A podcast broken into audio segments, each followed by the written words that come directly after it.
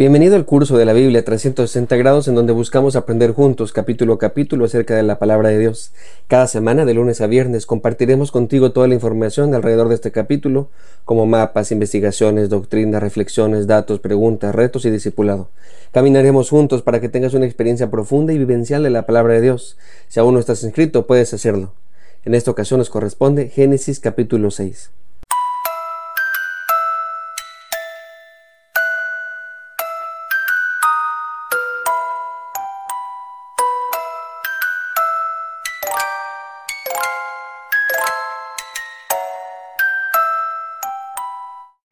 Habiendo establecido los dos caminos que se pueden elegir, el camino de los hijos de los hombres, expuesto en el capítulo 4 con la genealogía de Caín, y el camino de los hijos de Dios, narrado en el capítulo 5 de Génesis con la genealogía de Adán, continuando por la de Seth, el autor nos da un breve relato de cómo es que la humanidad se corrompió hasta el grado de que Dios se arrepintiera de haber creado al ser humano, por lo que determinaría llevar a cabo un recomienzo de la raza humana. El relato nos dice que hay una mezcla entre los hijos de los hombres y las hijas de Dios. Ellos vieron que eran hermosas, así que tomaron para sí mujeres. La mayoría ha interpretado este pasaje diciendo que los hijos de Dios son unos ángeles que, al ver la belleza de las mujeres humanas, prefirieron dejar el cielo e ir a la tierra. Podemos decir que son ángeles caídos. Según esta interpretación, el pecado es el casamiento o unión de los seres sobrenaturales con los mortales. En su anhelo de ser unos dioses, los seres humanos harían lo que fuese para lograrlo, por lo que esta unión resultaría en personajes poderosos y gigantescos, los llamados Nefilim o los caídos. Esta raza de gigantes híbridos entre estos ángeles y los seres humanos sería la razón por la cual Dios mandaría el diluvio. Aunque esta interpretación es la más aceptada y la más impactante, hay un problema con un pasaje de la Escritura. Miren, les explico. Un día vinieron los saduceos que por cierto ellos no creían en la resurrección y buscaban confirmar sus teorías con Jesús, así que le preguntaron lo siguiente. Maestro, Moisés dijo, si alguno muere sin hijos, su hermano se casará con su mujer y levantará descendencia a su hermano. Hubo pues entre nosotros siete hermanos, el primero se casó y murió, y no teniendo descendencia, dejó su mujer a su hermano. De la misma manera también el segundo y el tercero, y así hasta el séptimo. Y después todos murieron, y también la mujer. En la resurrección, pues ¿cuál de los siete será ella, su mujer, ya que todos pues la tuvieron? Si usted quiere buscar esto en la Biblia, está en Mateo capítulo 22, versículos 24 al 28.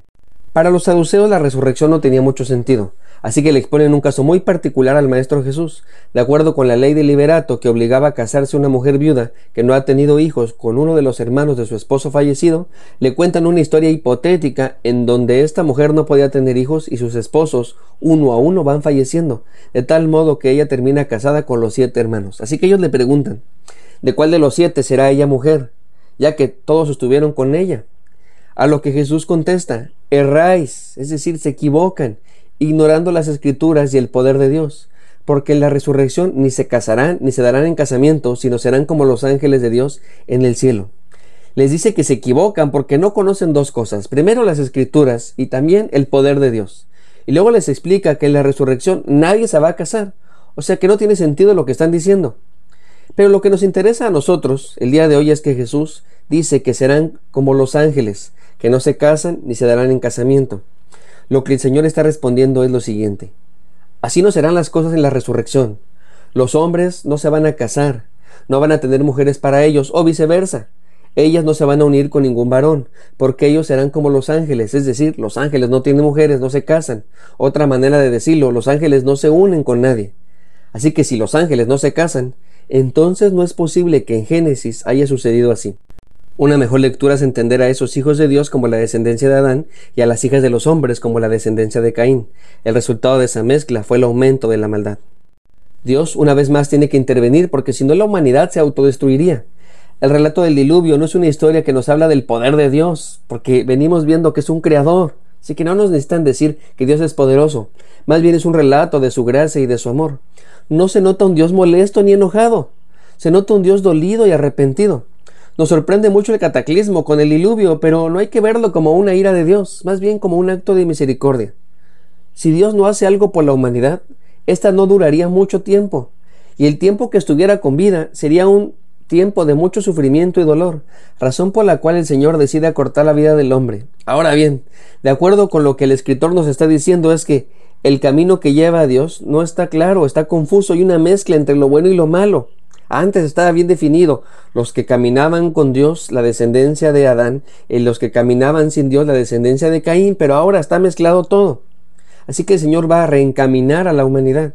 Según yo, el autor pretende que notemos que Dios quiere y puede destruir a toda la humanidad. Sin embargo, su carácter no es destructivo, sino creativo. Dios, como en toda la historia bíblica, dará la oportunidad al hombre de cambiar. Lo hará a través de una familia, en este caso los elegidos son Noé y sus hijos Sem, Cam y Jafet. A través de ellos Dios dará la orden de construir un arca para que quien tuviera fe en su palabra se pudiera salvar. Algo interesante es que el texto no dice que Noé caminaba con Dios, sino que Dios caminaba con Noé. El énfasis no es lo que hace Noé, sino lo que hace Dios a través de él. Para hacer más énfasis en esto, el autor no nos comparte ninguna palabra de Noé. En todo el relato, en el llamado, en la construcción y en el diluvio mismo, Noé no habla, solo obedece las indicaciones del Señor.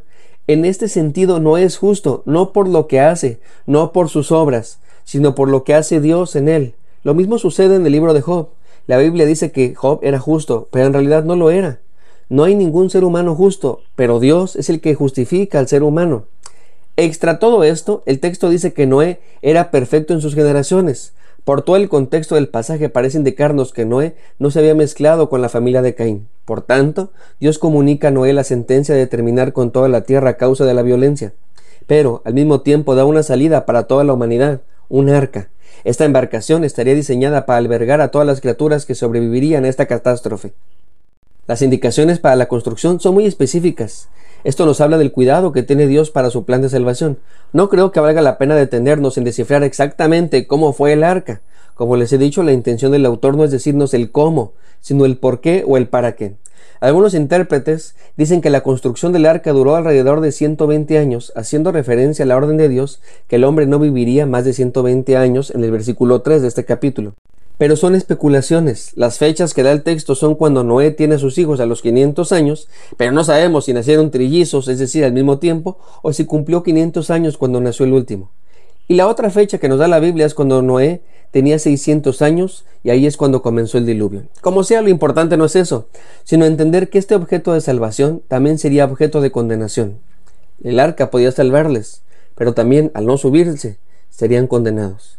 Dios hace un pacto con Noé ese mismo pacto se repetiría en toda la escritura, con reformas de parte de Dios, que por cierto siempre conviene del ser humano, pero el pacto sería el mismo.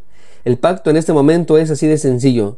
Tú entras al arca y yo te salvo. El pacto el día de hoy es cree en Cristo y serás salvo. En ese sentido no es lo que llaman los teólogos un tipo de Jesús, es decir, una sombra, imagen, un ejemplo o una prefigura que sucede en el Antiguo Testamento y que se cumplirá plenamente en la vida de Jesús.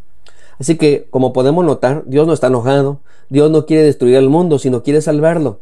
Se le da instrucciones a Noé de que el arca también serviría para salvar a los animales, enseñándonos que la salvación que otorga el Señor afecta a la creación. El relato concluye de una manera muy sencilla pero contundente. Noé hizo todo como le ordenó Dios. Punto. Evidentemente la pregunta para nosotros el día de hoy es ¿obedecemos? Déjeme preguntarlo de la siguiente manera. ¿Estarías dispuesto a hacer un arca? ¿Obedecerías a Dios a pesar de que seas el único que lo hace? Soy el pastor Alex Cunille. Dios te bendiga, que tengas un lindo día. Si Dios nos da permiso, nos vemos en el siguiente capítulo.